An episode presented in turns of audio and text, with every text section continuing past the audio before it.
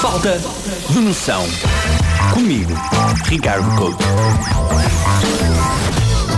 Eu disse e confirmo aqui: o Falta de Noção de hoje é inspirado num produto que vi anunciado na televisão. Sério? É verdade, sim, senhor. É um produto que promete manter a chama acesa por muito mais tempo. Ui, ui, ui, ui. Não é o Libidium Fast, é a frigideira antiaderente.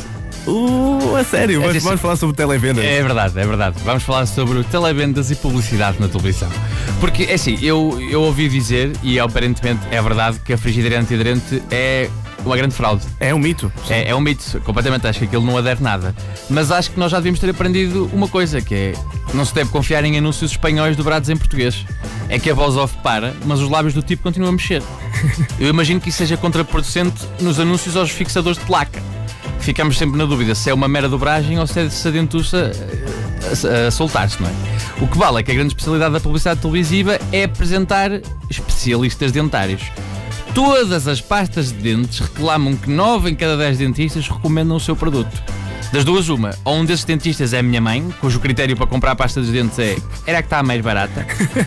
ou ainda há para aí um dentista com muito mau hálito. E, assim, eu adoro este tema da publicidade de televisão, porque quando eu tenho insónias, um dos meus passatempos favoritos é ficar a ver as televendas. Quer dizer, não é bem um passatempo, não é? É o que está a dar. É o que E- está a dar. E uma Não- pessoa não está com paciência para ver alguma coisa de, de relevante, me deixa estar. Porque assim, aquilo ajuda. As televendas ajudam, porque se tu estás a ter um problema pessoal grave que te tira o sono, aquilo faz-te perceber uma coisa muito importante, que é, tu não és a pessoa mais solitária e triste do mundo. Há atores a ser pagos para fazer aquilo.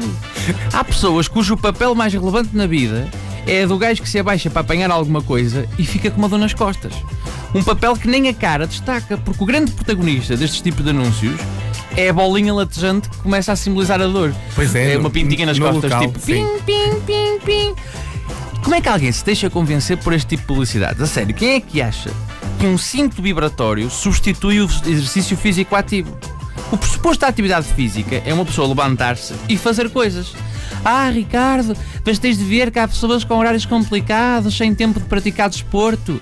Tudo bem, mas a solução passa mesmo por levar um cinto vibratório para o trabalho? Imagina isto nas reuniões. Então, Meireles, qual é o balanço do primeiro trimestre? Tivemos algumas perdas.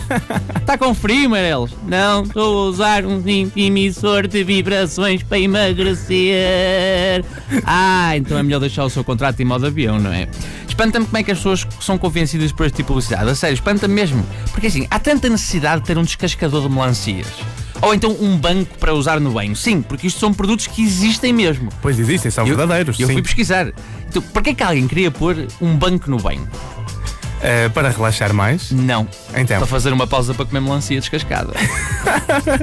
ao, ao menos assim o ditado fazia mais lógica, que é melão, vinho bom, melancia e água fria, porque estás a comer melancia no banho.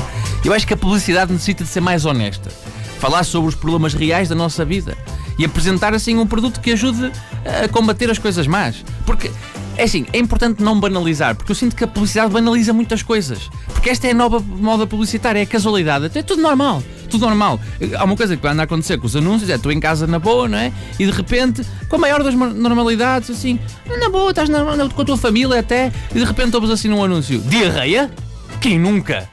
É assim, é, é demasiado forte, não é? No outro dia É muito forte, até eu me assustei agora. Super, super. Imagina, ontem estava com os meus pais a, a almoçar, não sei o quê, estávamos a, a jantar, almoçar, desculpa, e de repente, muco vaginal é um bocado estranho. Hum, Além de mais que meio estragou Não uma- aconteceu. Ah, ah, aconteceu, aconteceu. Aconteceu. É que a publicidade está muito estranha nesse aspecto. E ainda por cima, esta publicidade ao, mu- ao muco vaginal meio que estragou o bacalhau com natas, sabes? Ficou assim um bocadinho com sabor estranho.